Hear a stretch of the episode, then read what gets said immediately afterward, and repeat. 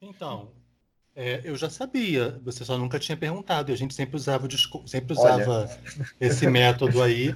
Então, eu. Eu tô chocado quis... que eu tô chocado que nós dois, um de nós dois é burra e a outra não é proativa.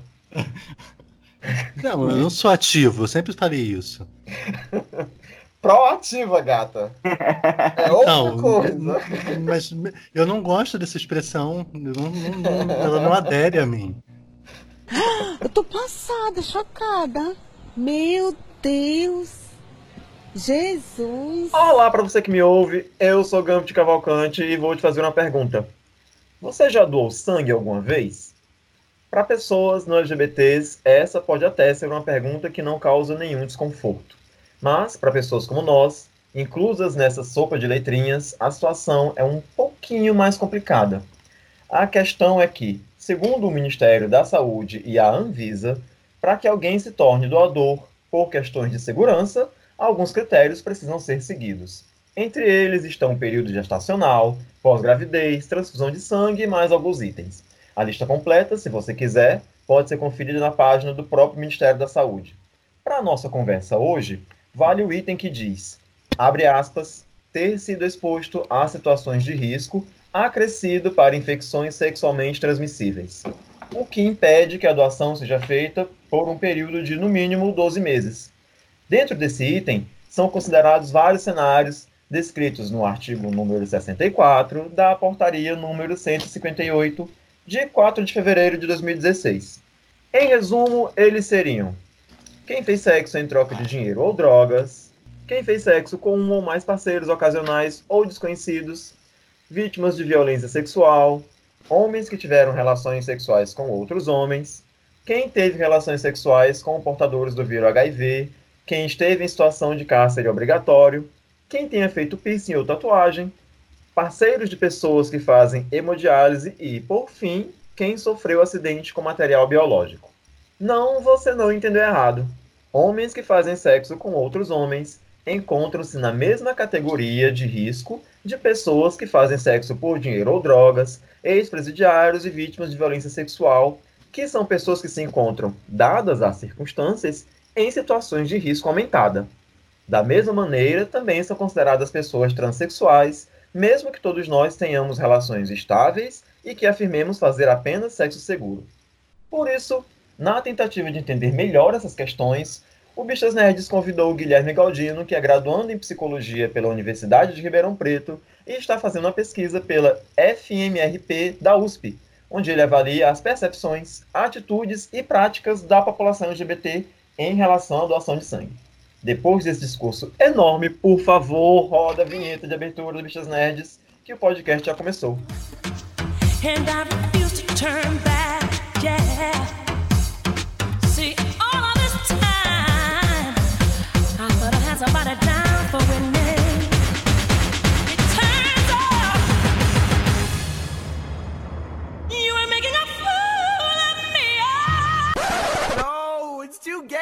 Junto comigo no elenco de hoje está apenas o Drigo Menezes. Bom, apenas, mas né, é a presença que vale.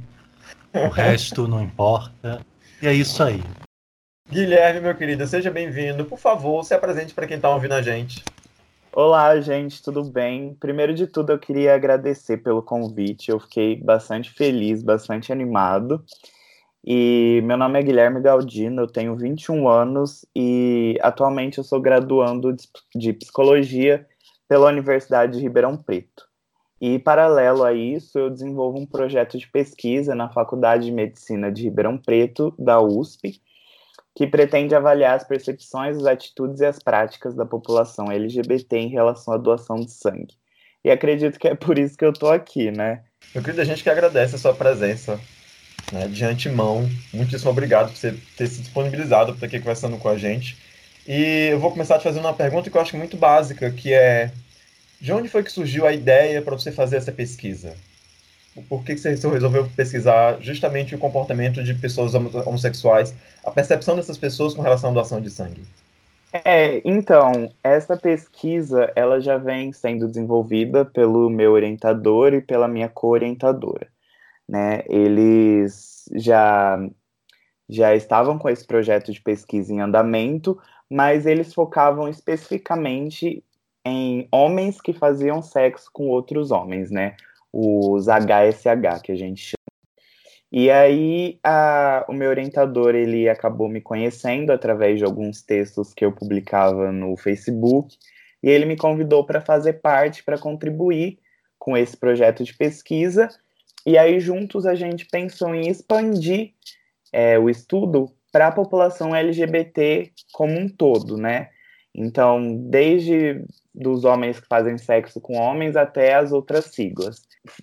Foi bastante interessante porque desde adolescente eu já tive contato, né, com esse assunto de que é, LGBTs geralmente não podem doar sangue. Então, quando ele me convidou, fiquei bastante animado. Então, juntou uma coisa com a outra e eu tô aqui. É, antes do Rodrigo se manifestar, eu vou, eu vou tentar localizar um pouquinho quem está ouvindo a gente, porque assim, quando a gente fala que pessoas LGBTs não podem doar sangue, não é que a gente está proibido de doar sangue, porque existem algumas condições que são implicadas a nós. Uma delas, por exemplo, é que a gente esteja, não, não tenha feito sexo no último, nos últimos 12 meses, ou seja, pessoas que se declaram dentro da sigla LGBT só podem doar sangue se, se tiverem há 12 meses de abstinência, né? Não tiverem feito sexo. E essa regra, que, a, que o Ministério da Saúde e a Anvisa falam que é uma regra por questão, que tem uma questão de segurança, ela também é aplicada para pessoas que estão em situações de risco muito mais, não sei se a palavra bem é essa, mas de risco muito, bem mais agravado do que a gente.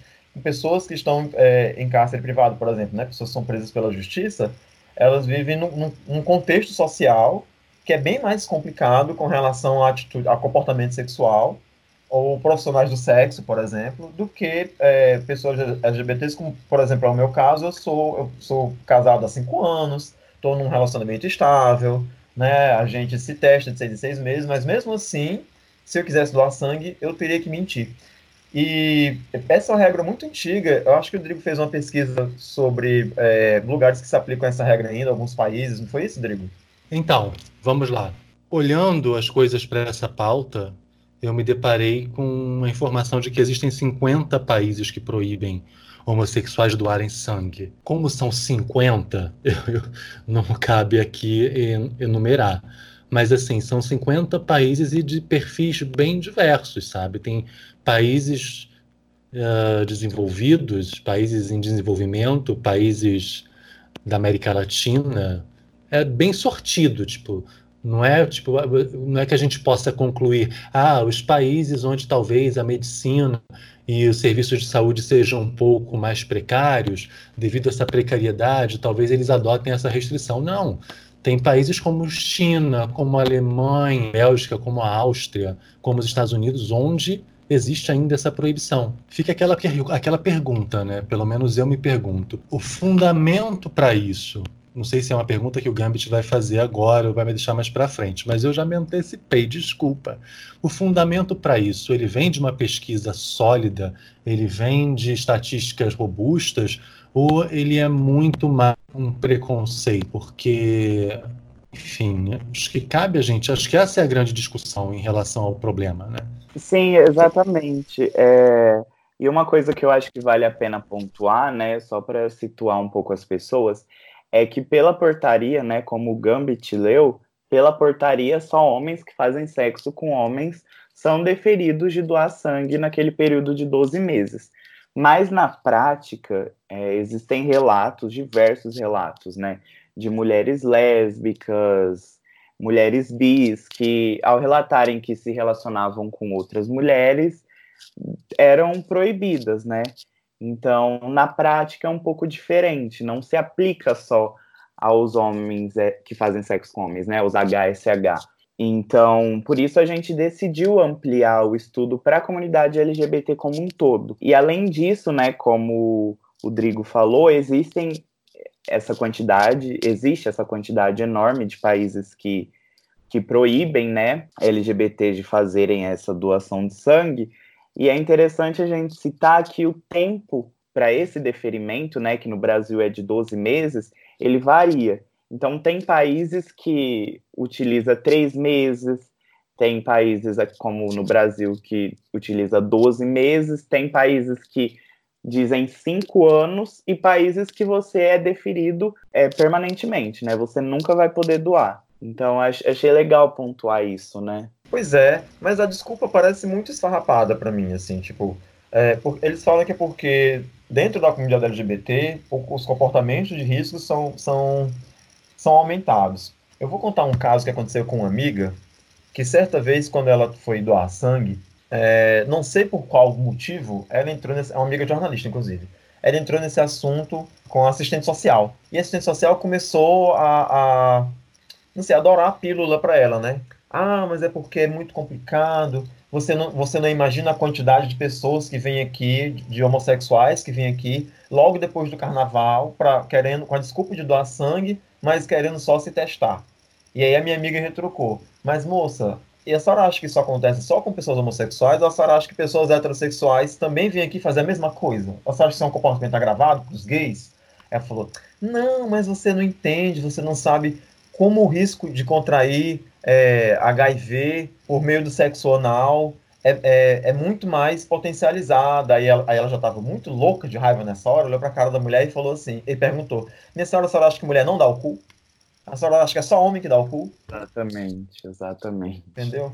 E aí ela disse que, ela disse que é devido à falta de educação dela, a pergunta ter sido muito direta, a assistente social meio que ficou ali, fez aquela cara, entortou a boca, né? Ficou assim, meio errado com a falta de educação dela, mas assim, não dá para entender esse tipo de desculpa porque o que vale para as pessoas LGBTs vale para todas as pessoas. Que, e aí eu estou tentando responder aqui do, com a minha visão de merda do mundo, né? A pergunta que o Rodrigo fez, que isso é muito baseado em preconceito, porque se entende até hoje, né, se imagina até hoje, que o nosso comportamento sexual ele é mais arriscado do que o comportamento sexual de pessoas heterossexuais, isso é uma inverdade. Então, e a gente, né, eu, meu orientador e minha co-orientadora, junto com alguns outros colaboradores, a gente publicou um artigo em uma revista científica que, que faz uma leitura das justificativas que os órgãos de saúde nesses países que proíbem HSH de doarem sangue, é, a justificativa que eles utilizam, né?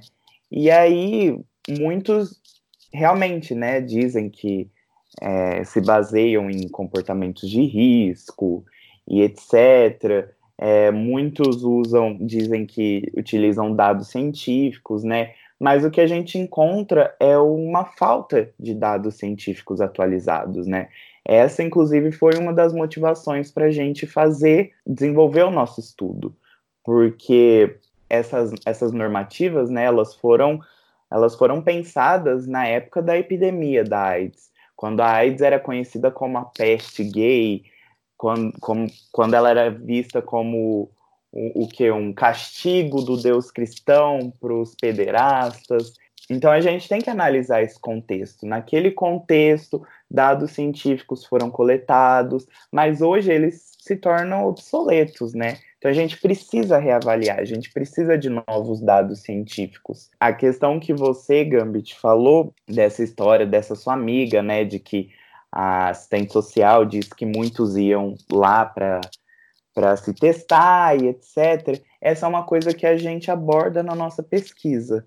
A gente utiliza um questionário, né, como como método de coleta de dados, e a gente tem uma parte específica para isso, né? Se a pessoa já foi lá para é, para tentar doar sangue, mas na real ela só queria é, ter o resultado, né? Fazer o teste.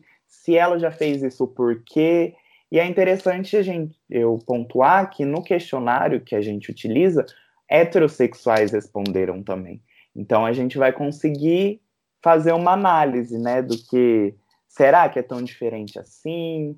Como funciona? É, Guilherme, você está falando de, de, de, alguns dos fatores que vocês colocaram na pesquisa de vocês e eu queria saber assim, eu sei que a pesquisa é recente, né? Porque, se eu não me engano, não, porque eu vi, eu vi a matéria, a matéria foi de dezembro, falando que estavam é, recrutando pessoas LGBTs para responder o questionário. Agora, como você falou que a pesquisa já vem de antes de você, com seu é, orientador e a orientadora. Então, eu queria saber assim, se até agora, se vocês já descobriram alguma coisa, se você pode, se você já pode falar algo que, que foi descoberto, se é que tem algo já, já para ser respondido nesse sentido. Ou se ainda é muito cedo para dizer alguma coisa, só, sabe? É, então, eu sinceramente não sei. Porque assim, a gente já coletou bastante dados, né? É, o meu projeto ele é fomentado pela FAPESP, inclusive obrigado FAPESP, e vamos apoiar a ciência brasileira, por favor. Então eu não sei exatamente como funciona, né? Se eu posso já dizer o que a gente encontrou ou se eu preciso esperar para publicar cientificamente. Mas o que eu posso dizer é que a gente já coletou bastante dado, né? A gente tem uma meta de um número X e a gente já já coletou mais da metade. E mas o que a gente tem hoje são dados brutos, né? A gente ainda não fez uma análise a fundo, porque isso acontece no final do, do projeto. Mas Sim. o que eu posso adiantar é que a gente percebeu que a população LGBT é bastante engajada com o assunto, né? Tanto que, além de vocês, outras pessoas entraram em contato comigo para poder é, desenvolver um pouco mais do, desse projeto, para divulgar, para fazer algum tipo de entrevista. Então a gente percebeu esse engajamento muito forte e a gente percebeu que, que a percepção da, da população LGBT é realmente, né, de tentar, querer tentar entender de onde vem isso. Porque eles, a maioria concorda, né, que é por, por, por conta do preconceito, essa questão do deferimento. Então, isso é o que a gente encontrou, assim, que eu acho que eu posso adiantar. Eu tinha até perguntado para o meu orientador se eu poderia falar sobre, mas ele não me respondeu. Então eu prefiro só dar uma pincelada, até para vocês continuarem acompanhando, né? Para a hora que a gente publicar o artigo, vocês irem lá ler, divulgar, e, e é isto. Ah, eu sempre tive vontade de fazer essa coisa. Ah, eu não sei se eu posso dizer, tipo, famosa, sabe? É, por enquanto, não, não posso confirmar os dados, né? É, tipo, ah, eu não sei se eu tenho autorização. tá tipo, certo. vai vir coisa boa por aí, a gente está conversando com algumas emissoras, mas eu não posso adiantar nada. Exatamente. E a gente aqui achando que ia ter uma exclusiva, né?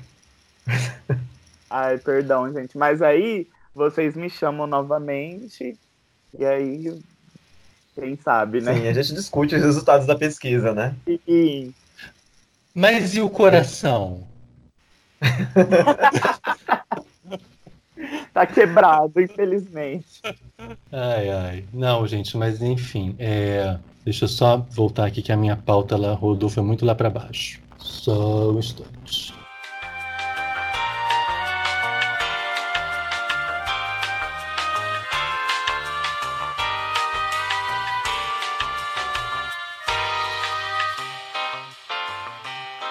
Menino, que pauta gigante é essa? Não, é porque assim, eu tava agora olhando, que eu parei para dar uma olhada no Instagram do, do, podcast, e aí eu me deparei com uma pessoa que, porque eu fiz uma postagem e me deparei com uma pessoa que disse que uma vez foi doar sangue, um homem, né? E se identificou como gay. E a pessoa que foi colher o sangue falou assim: ai, mas você nem parece gay, vou deixar você doar. Tipo. Ai, nossa, meu Deus do céu! Nossa! Por isso que eu fiquei assim atônico, atônito agora, porque eu estava lendo isso. Tipo, quer dizer, né, tudo bem, isso é um caso pontual, né? Não vou dizer que todos os profissionais de saúde dos hemocentros no Brasil procedam dessa forma, né? Mas é, isso corrobora a questão de que existe um preconceito né, muito pesado em cima da. baseando, fundamentando essa visão e, e esse, e esse tipo de, de restrição. Quer dizer, porque a pessoa não aparenta ser gay, tudo bem, tá tranquilo. Você me disse que é, que é, mas eu não acho que você. Você, para mim, parece um gay limpinho. Então tá não, tranquilo é, você E o que é pior? quanto mais você parece, muitas ações parecem, né? Quanto mais você parece gay, mais você é doente. É. Sabe? Sabe? É, é, é, Uau! Essa, não dá para você não, não pensar né, na questão do preconceito, porque tudo bem, a gente tem que encarar essa questão com, com pragmatismo né, e, e pensando do ponto de vista do Estado, né, que precisa otimizar recursos, que precisa né, ser eficiente, que precisa gastar menos e entregar o serviço público para a população. Mas quando você vê que uma norma, que o que seria uma norma do Estado, né, uma restrição, ela é burlada porque, no, de acordo com o juízo de valor e com a interpretação da pessoa X, aquela pessoa não oferece o risco que, teoricamente, o Estado diz que ela oferece. E, por outro lado, tem, tipo, quantas pessoas que já não doaram sangue e mentiram nesse questionário para poder Exatamente. doar? É, Exatamente. A gente aborda isso também, né? Nossa, eu não sei se vocês chegaram a ter contato, né, com o questionário, mas ele é bastante extenso até, mas é porque a gente aborda esse, essas diversas especificidades, né? Se a pessoa já mentiu, e, é, enfim, se ela já doou e mentiu, se ela conseguiu doar, se ela não conseguiu. E então a gente vai conseguir um, dados quantitativos, né?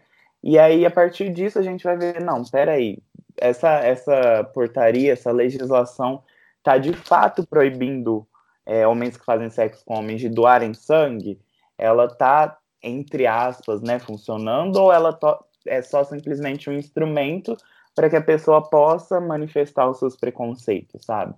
Então essas são as hipóteses que a gente está trabalhando em cima. É, porque o, o, questionário enquanto instrumento né, de, de aferição do que quer que ele queira aferir, ele é extremamente burlável, né? Sim. Ele é um questionário que pode ser burlado, ele não é eficaz se realmente se pretende restringir, eu posso chegar e mentir, como muitas pessoas é. devem fazer. É, sim. Eu, eu devo dizer aqui que já fui orientado a isso. Eu tenho muitos casos para relatar com relação a, a, a, esse assunto. Quando meu marido teve câncer, meu primeiro marido, né? Não esse agora. Esse nunca teve. Quando meu primeiro marido teve câncer e ele teve internado, teve que fazer hemodiálise porque começou a ter, o câncer começou a entrar em metástase e ele teve falência renal e tudo mais. É de praxe que o hospital peça para os parentes, né, para os amigos que que doem sangue para completar o banco de sangue que o paciente está tá utilizando, que está internado. E aí, quando, quando eu fui convidado a doar sangue, eu respondi de prontidão, moça, eu não posso doar porque eu sou homossexual, sou é, esposa do paciente que está aqui internado e vocês provavelmente não vão aceitar o meu sangue. Aí, quando eu contei essa, esse caso no ambiente de trabalho, no trabalho que estava na época, a, a, a minha chefe no trabalho a, me orientou a mentir. Ela disse, então minta. Mas como assim mentir? Se minta, diga que você não é gay para você poder doar sangue. Eu disse, não, não, não, não, me cabe isso, né? Por que, que eu tenho que negar minha sexualidade para as pessoas acharem que eu sou uma pessoa sadia? Se quiserem meu sangue, vou ter que querer com todas as condições, com tudo que vem junto, todo o pacote, né? Ah, mas aí você não está é, você não tá vendo a parte da caridade, você não quer ajudar, você quer, você quer, sabe, causar, você quer aparecer. Se você quisesse só ajudar, você negaria essa parte para ajudar as pessoas. E eu fico pensando assim, gente, sabe, qual, qual é a do Estado? É, na pauta que o José fez pra gente, ele colocou aqui o que eu achei maravilhoso, né? Entre aspas, aliás, abre aspas. A doação de sangue é um gesto solidário de doar uma pequena quantidade do próprio sangue para salvar a vida das pessoas que submetem a tratamentos, intervenções médicas, etc, etc. Quer dizer, isso está no próprio site do Ministério da Saúde. O Ministério da Saúde nos diz que a doação de sangue é um gesto solidário. Agora, como esse sistema me permite ou me pede que eu seja uma pessoa solidária, se assim que eu sentar no banco e disser para o centro social que quero doar meu sangue para ajudar alguém, ela vai dizer para mim não que você é uma pessoa suja. Ou, ou você só pode fazer isso se você tiver um ano sem fazer sexo, fazer sexo com ninguém, sabe? Qual é o sentido disso? Assim, em que posição a gente se coloca quando a gente precisa mentir para poder ajudar alguém? É, isso é, é, bastante complicado, né? Porque, de fato, né, tem essa, essa cultura até dentro da gente de que se a gente precisar doar, a gente vai chegar lá e vai mentir. Mas, sabe, até que ponto isso também é bom? É, até que ponto isso faz bem pra gente, né? Porque acaba sendo uma violência. Porque a gente já se escondeu nossa vida toda, né? Uma grande parte da nossa vida.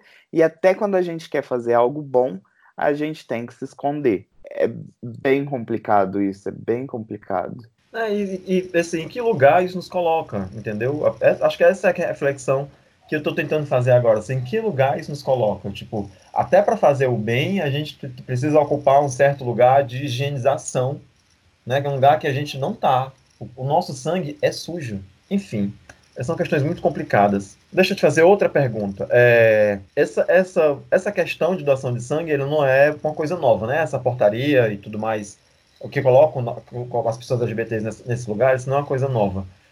Mas você acredita, Guilherme, que pela pesquisa que você tem feito, que houve alguma mudança positiva com o passar dos anos aqui no Brasil, principalmente com relação a outros países? Ou você acha que aqui a gente não evoluiu nada e que a gente está bem atrás com relação a países mais desenvolvidos? É, ah, não. Quanto a isso, eu devo apontar que a evolução é realmente bastante considerável, né?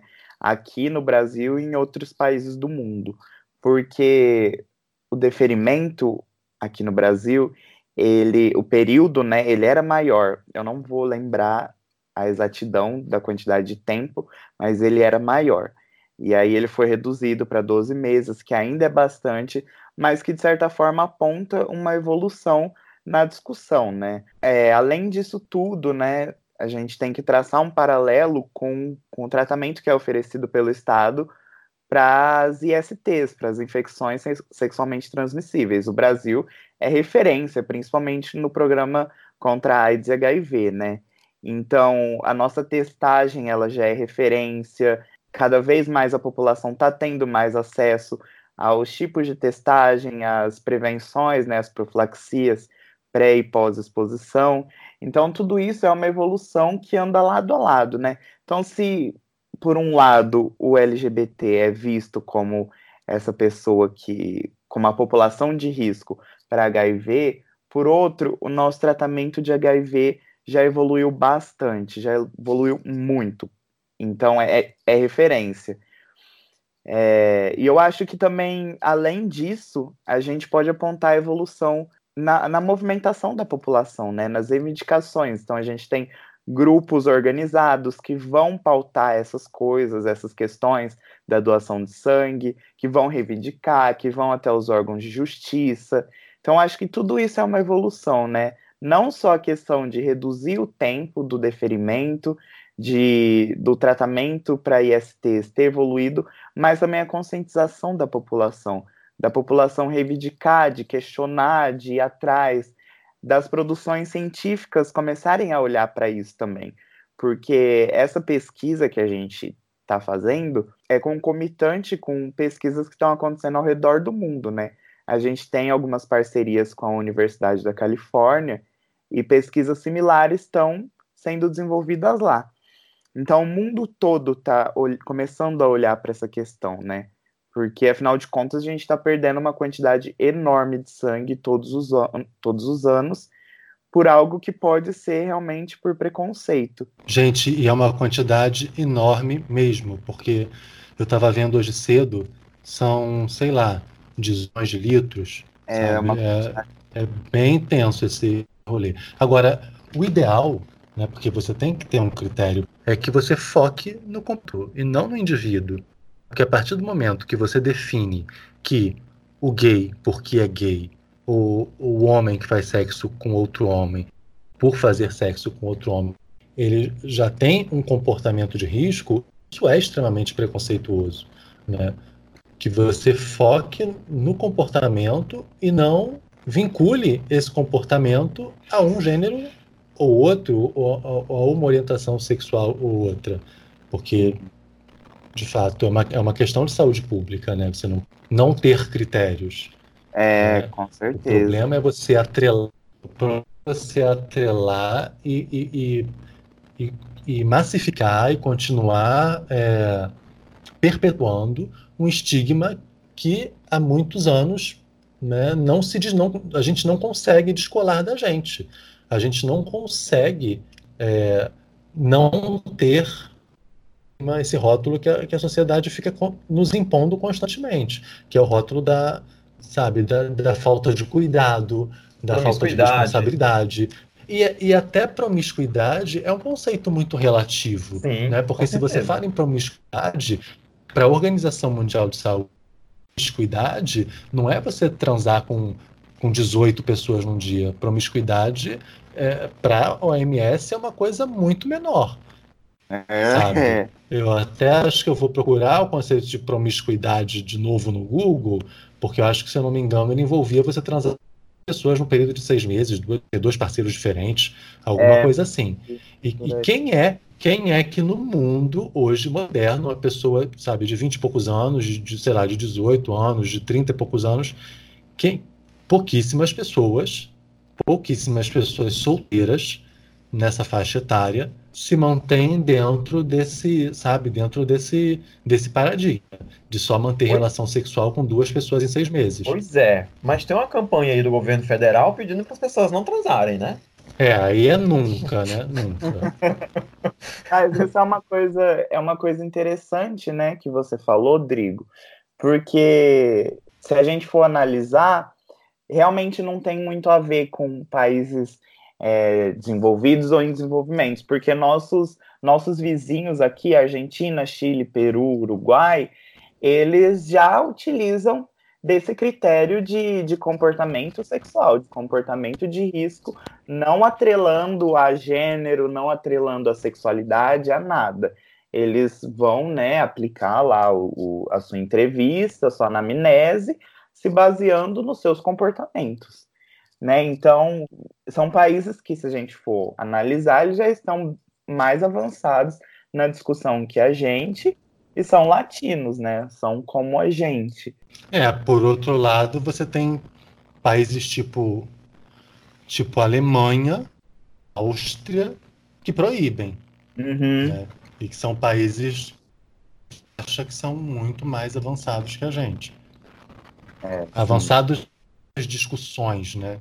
Uh, eu acho que um alemão médio, em, em, termos de, de moralidade, de pudor, ele é muito mais bem resolvido brasileiro, né?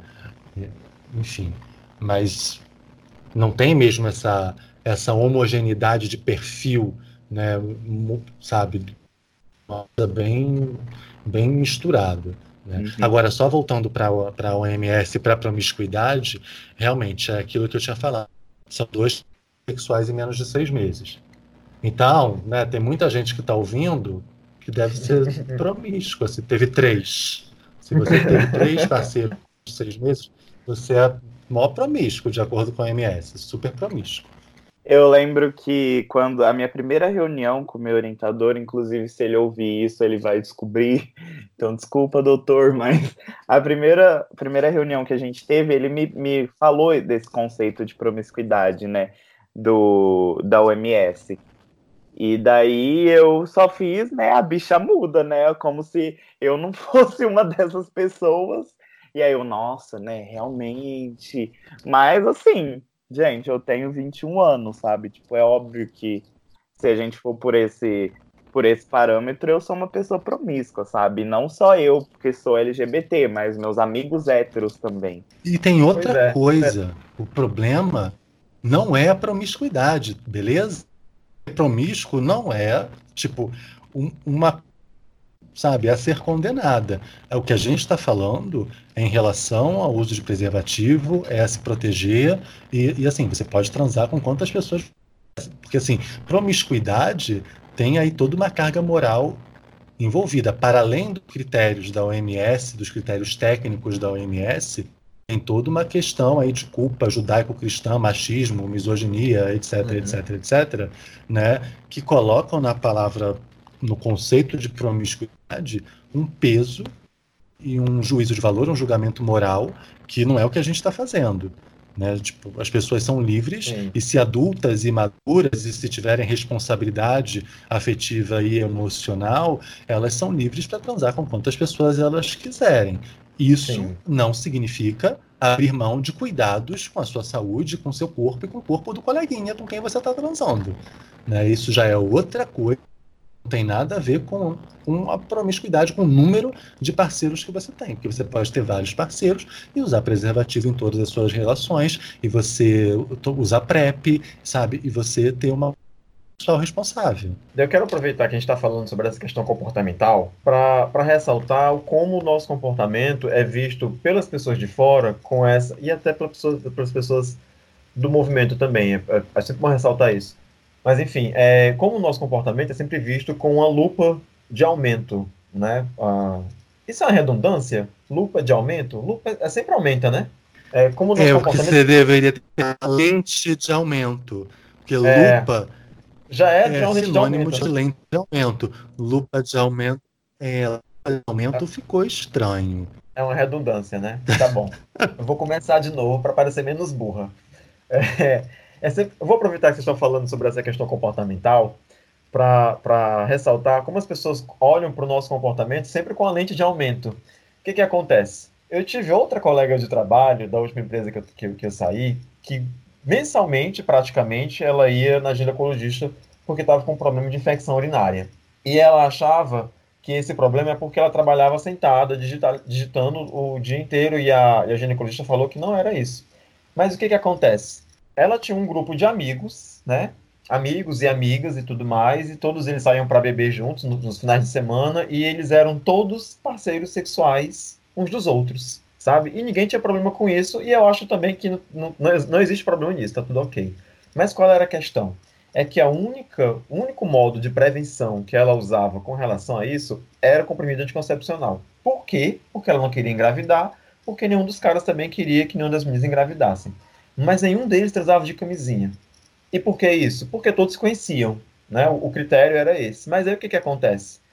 Se um deles tivesse alguma IST, qualquer um deles, todos eles contraíam. Por quê? No final de semana, um cara transava com uma das meninas, outro final de semana ele transava com outra menina, e a menina transava com outro cara, e, e enfim. Né? E aí, quando a gente falou sobre isso no ambiente de trabalho, quando ela estava contando isso pra gente, eu perguntei para ela, mas Fulaninha, vocês não usam camisinha, não? Ela falou assim, e tu acha que os caras querem? Tu acha que os homens querem usar camisinha? A gente toma comprimido de concepcional porque a gente não é burro e não quer estragar a nossa vida. Mas nenhum macho quer transar de camisinha. Os caras só querem transar com a gente se for na pele. Quer dizer, enquanto as organizações de saúde estão olhando para a população LGBT como se a gente fosse o foco das ISTs, né? como se a gente tivesse condenado a isso, as pessoas não LGBTs se enxergam como imunes a todas as outras doenças, porque elas não são LGBTs, então, né, isso é doença de gay, né, isso é doença de viado, e aí elas ficam, têm, têm um comportamento libertário, ou não sei. E acabam que, que a doença se propaga muito mais entre eles do que entre a gente, porque a gente é tão estigmatizado que a gente tem medo por nós mesmos. Mas isso é, é verdade, né? Eu sempre comento com os meus amigos que o medo do, dos casais heteroafetivos, né, é engravidar nunca é pegar uma IST. Então, a, a, prevenção que eles usam, a profilaxia, é o anticoncepcional, às vezes ali uma pílula do dia seguinte, e fica por isso, sabe? Eles não vão atrás de se testar, não vão atrás de, de usar camisinha, e, sabe? Então, até que ponto realmente a gente é o foco, né? Como você disse. Deixa eu te fazer outra pergunta, Guilherme dado o cenário político atual que a gente vive, eu tô, eu tô achando graça, porque em todos os podcasts eu faço uma pergunta que começa com, com essa, com essa exata expressão. dado o cenário atual político que a gente vive, o atual cenário político que a gente vive, quais são as perspectivas de vocês para esse caso específico, né, no que diz respeito a pessoas LGBTs e doação de sangue? É, então, né? é, é, um, é complicado é complicado, né? Agora eu vou vou fazer o Guilherme cidadão, né? Me desvincular de, da questão do Guilherme aluno, pesquisador, mas eu penso que a gente tem vivido um, um período muito difícil de desmonte da ciência, né? Da ciência, da educação. É, você pode analisar os ministros da educação, os ministros da saúde, então, eu penso que uma questão dessa, que envolve saúde e envolve ciência, num contexto político, numa conjuntura que é, as pessoas responsáveis por essas pastas não são capacitadas ou simplesmente não querem fazer um trabalho legal, é complicado a gente ver alguma perspectiva, né, algum desenvolvimento é, próximo, é uma mudança, ou talvez isso sendo levantado em, em pautas na Câmara ou dentro dos ministérios, né? Mas eu acho que é importante a gente continuar fazendo a ciência que a gente tem feito para que a gente possa chegar e confrontar, falar, não, a gente tem esses dados, os dados estão aqui e a gente quer um posicionamento. Eu vejo dessa forma, né? Eu, é bem complicado, bem complicado a questão da ciência, a questão da saúde, se a gente pensar também que essa questão envolve uma minoria que é constantemente atacada pelo governo e pelos responsáveis das pastas do governo, a gente pode, pode concluir que é ainda mais difícil, né? Mas eu acho que como a gente já está cansado de saber, né, que a gente não pode desistir, a gente tem que continuar, porque nossa história toda foi assim. E acho que não é agora que a gente vai dar para trás, não. Então, é só também dar de cá, mas podia fechar o Brasil e é isso.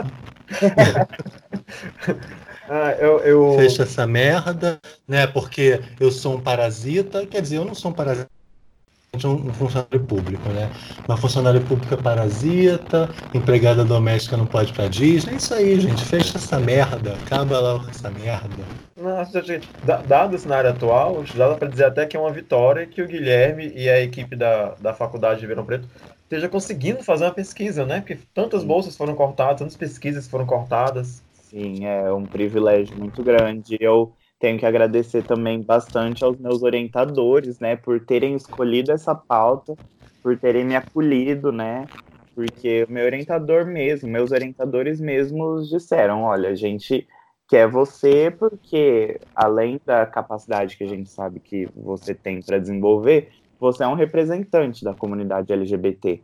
Então a gente precisa dar voz para essas pessoas a gente precisa inseri-las também na ciência, né? Então eu queria realmente agradecer bastante. Então acho que eu queria reforçar os benefícios da doação de sangue. Além do, além do dia de folga, você e do sanduíche. um dia de lanchinho, cada 12 é. meses e do lanchinho, né?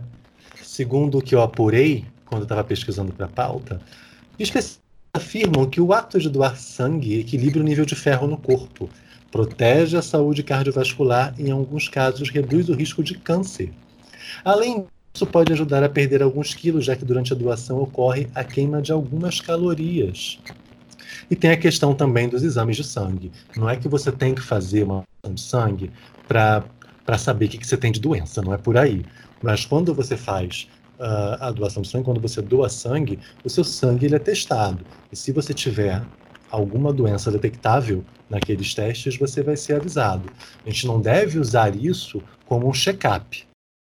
Mas o efeito indireto da doação de sangue é que você tem esse sangue examinado. Então você pode ser alertado de algum problema que você tenha e você poder se tratar disso quanto antes. Né? O ideal né, é que a gente vá é, periodicamente ao médico, né, para a gente saber monitorar a nossa saúde, enfim, porque não é só uma questão de, de HIV, de sífilis, gonorreia, hepatite, etc, etc, etc. É uma questão de saúde, é você saber como é que está o seu colesterol, é você saber como é que está a sua glicose, né?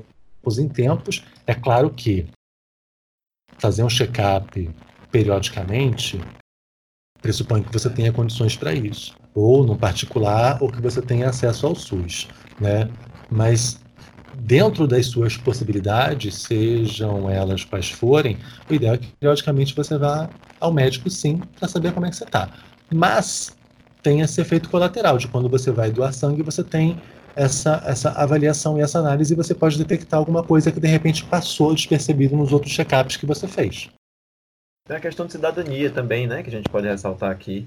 Ah, ah, é, esqueci que eu sou egoísta, eu esqueci essa parte. É uma questão de solidariedade, é uma questão de é bom fazer bem próximo, é bom ajudar. A gente tem que saber que nos feriados prolongados e no carnaval, o número de doadores ele cai, ele cai muito nos hemocentros.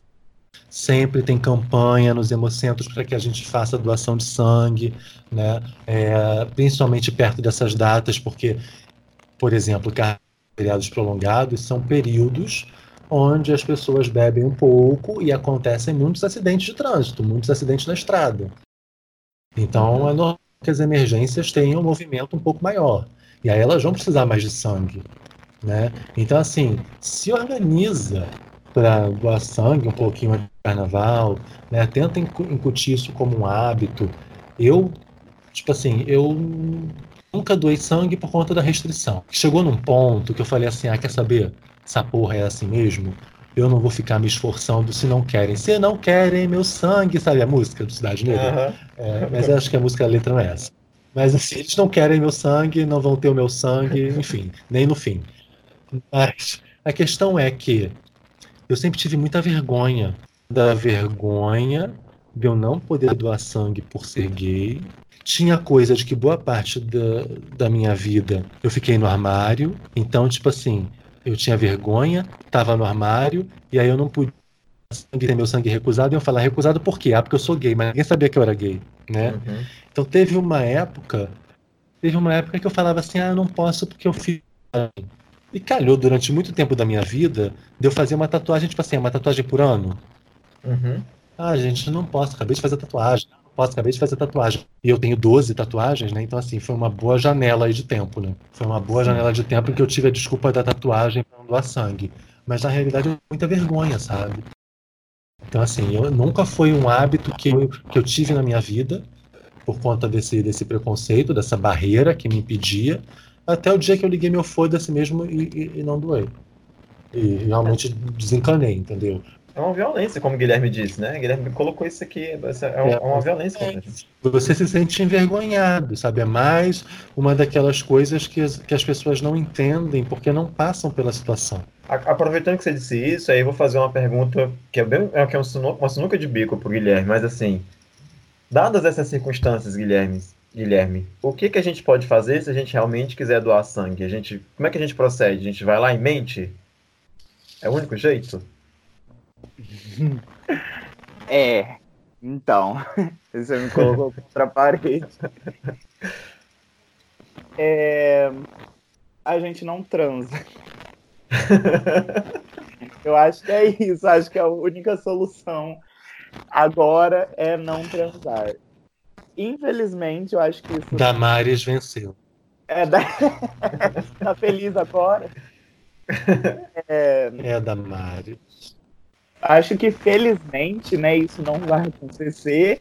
Então, eu creio que o que a gente pode fazer, né, para poder doar sangue é fazer um trabalho de base para quem sabe no futuro a gente possa, sabe? Eu acho que vai da, da consciência, vai da necessidade de cada um.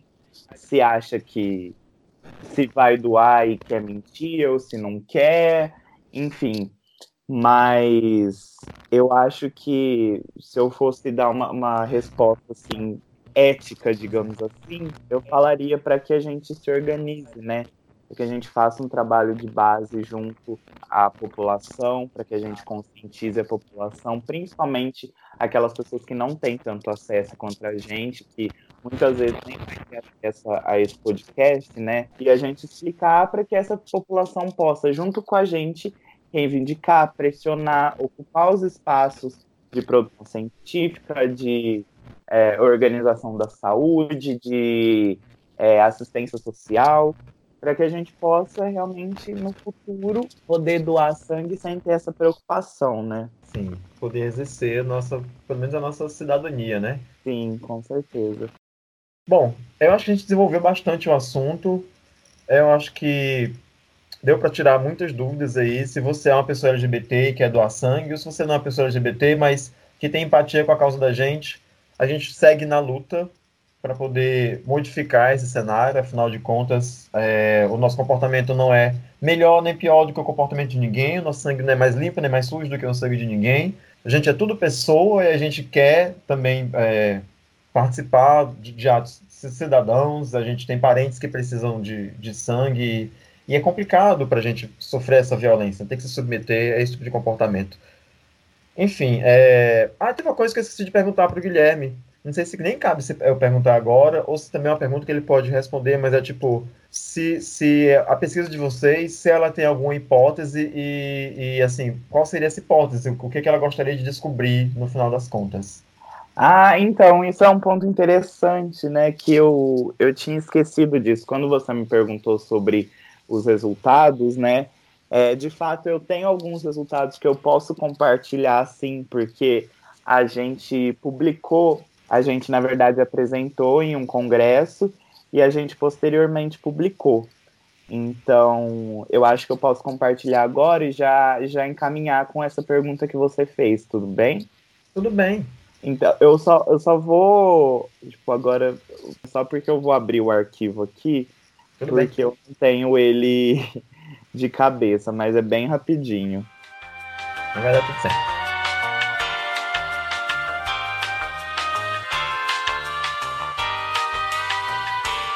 Então, né, a gente, como eu tinha dito, paralelamente a gente desenvolveu a pesquisa só com os HSH, né? E para essa pesquisa a gente aplicou um questionário presencialmente nos CTAs, que são os Centros de Testagem e Aconselhamento, né? Que são unidades de saúde específicas para atender a população que tem alguma questão com ISTs, seja para testagem, seja para aconselhamento, para, enfim, obter informações, né? E aí, dentro de um período, a gente conseguiu entrevistar 56 HSH, é, 25% já doaram sangue oito, oito dessas pessoas, né, que representa 14,3%, já tentaram doar sangue num período menor de 12 meses, né? Além disso, um, um fato interessante que a gente pode citar é que 25% dos HSHs, né, ou seja, homens que fazem sexo com homens, 25% concordam com a regra que a gente só pode doar sangue se a gente não teve relação sexual nos últimos 12 meses. E dois, duas pessoas, né, dois respondentes, declararam que a regra deveria proibir definitivamente os HSH de doarem. Então, eu acho isso um, um ponto interessante. Eu decidi pontuar para gente entender, né, como algumas pessoas não realmente não têm acesso à informação, né? Ou muitas pessoas introjetaram as percepções que a sociedade tem sobre elas, né? Sobre o que é um homem gay, o que é um homem que faz sexo com outro homem, sabe? Ele é promíscuo, o sangue dele não é confiável. Então, essas pessoas que são parte da comunidade introjetaram essas informações.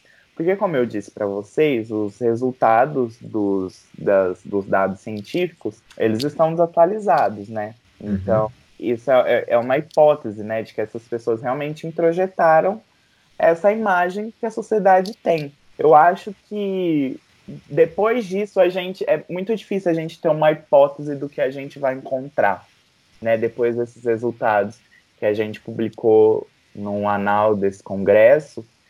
É, mas eu acho que o intuito realmente é, como uma pesquisa de iniciação científica, é a gente fomentar a discussão. Como ela é de iniciação científica, ela não é um mestrado, não é um doutorado, é difícil talvez a gente querer mudar muita coisa só com ela. Mas a gente já começa a fomentar a discussão a partir dela, né? Para que outras universidades, para que outros órgãos comecem a pesquisar sobre o assunto. E se tudo der certo, eu vou continuar nessa pesquisa, vou fazer meu mestrado, vou fazer meu doutorado, para quem sabe a gente possa mudar. Mas eu realmente espero que antes de eu chegar no meu mestrado, no meu doutorado, outras pessoas já tenham pesquisado mais sobre, já tenham obtido outros dados, uma quantidade maior, para a gente já poder reivindicar esse direito quanto antes. Guilherme, meu querido, eu queria agradecer demais você, não só pela participação, por ela também, mas é, também por estar tá promovendo esse tipo de pesquisa, né, a você e a equipe da universidade onde você está estudando, porque eu acho que isso é de grande valia para a nossa comunidade. Acho, acho que eu falo para a nossa comunidade, mas é, acho que é de grande valia para a humanidade como um todo, né? Porque não só faz bem para a gente, enquanto comunidade LGBT, mas para todas as pessoas entenderem melhor como é que é, funciona aqui dentro da nossa sopa de letrinhas né, para a gente poder ser enxergado aí no mesmo patamar que qualquer outra pessoa que não seja LGBT, uma vez que a gente continua sendo percebido como uma, uma classe inferior de pessoas não apta para dados, é, é, situações que são tão comuns para pessoas que não são LGBTs. É, no mais, muito obrigado por você ter participado com a gente, por ter se disponibilizado, por estar aqui conversando, falando da sua pesquisa, o tanto que você pôde. Espero que dê tudo certo. Muito obrigado. Eu que agradeço a oportunidade. É, eu acho que vai ajudar bastante a nossa pesquisa né, a ser vista. E eu queria convidar também aos ouvintes e a todo o pessoal da, da equipe né, do Bichas Nerds para participar da pesquisa respondendo o questionário. Com é certeza. muito importante né, a, gente, a gente obter esses dados ainda mais diversos. Então, acho que vocês podem deixar né, o link do questionário nas redes sociais e tal, né? Com certeza. Vai ficar na descrição do podcast. A gente também. O Rodrigo, é, quando a gente lança o podcast, o Rodrigo coloca no, no Instagram também e eu coloco no, nos sites onde o podcast vai sair. Tá ok, ah, meu querido? Beleza. É ótimo isso. E aí também, se vocês precisarem, se alguém precisar, é, meu contato vai estar tá lá no, no site do questionário, né? Vai ter um e-mail. E eu estou aberto para qualquer dúvida, qualquer proposta. Muito obrigado mesmo, gente. Rodrigo, quer se despedir? Não, eu queria só lembrar que Guilherme tem 21 anos, poderia ser meu filho. e eu, com 21 anos, eu não estava fazendo muita coisa de produtiva para a sociedade. E, e, é isso. Pessoas de 21 anos que que estão aí pesquisando, que são produtivas, são membros valorosos da comunidade, elas têm toda a minha gratidão, é para louvar de pé. É isso aí, gente. Seja pessoas de 21 anos que são produtivas, porque eu não fui. É isso. Obrigado, Guilherme. Ai, eu deixei essa oportunidade para as novas gerações. E... Isso. E eu queria dizer também, né, para o pessoal que é mais jovem, ou até que não é mais jovem, mas enfim, é, que ocupem também os espaços científicos, sabe? A universidade pública, principalmente, ela é pública. Então você pode ir, você pode acompanhar as pesquisas, se você faz graduação em uma universidade, mas quer fazer pesquisa em outra, entre em contato com o professor de lá, vá até os laboratórios, vá até as, as unidades, as estruturas da, das universidades, porque é muito importante. Eu acho que é um espaço que é para ser nosso, né? Então, principalmente para a minoria, né? É importante a gente ter os nossos semelhantes dentro desse espaço científico. Sim, que é, e é para a comunidade, para a população saber que dentro das universidades a gente não está só fazendo balbúrdia e fumando maconha, que tem plantação de maconha nos, nos fundos das universidades. Sim, com certeza. Mas poderia ter. Mas enfim, né? Esse é o tipo de balbúrdia que se fala que, que, que anda fazendo na, na, nas universidades, né? A gente está fazendo pesquisa, gente, para engrandecer inclusive a comunidade LGBT, não é todo mundo não. Enfim, o Bichas Nerds fica por aqui. Não se esqueçam de seguir a, a gente nas redes sociais. A gente está no Twitter, a gente está no Instagram e a gente está no Facebook. Eu sou Gano de Cavalcante e beijo para vocês, para quem ouviu a gente até agora. Até o próximo episódio. Bye. Gente, foi uma gravação maravilhosa. Muito obrigado, viu, gente? De verdade, pela oportunidade. Fiquei bastante. Obrigado feliz. a você pelo tempo.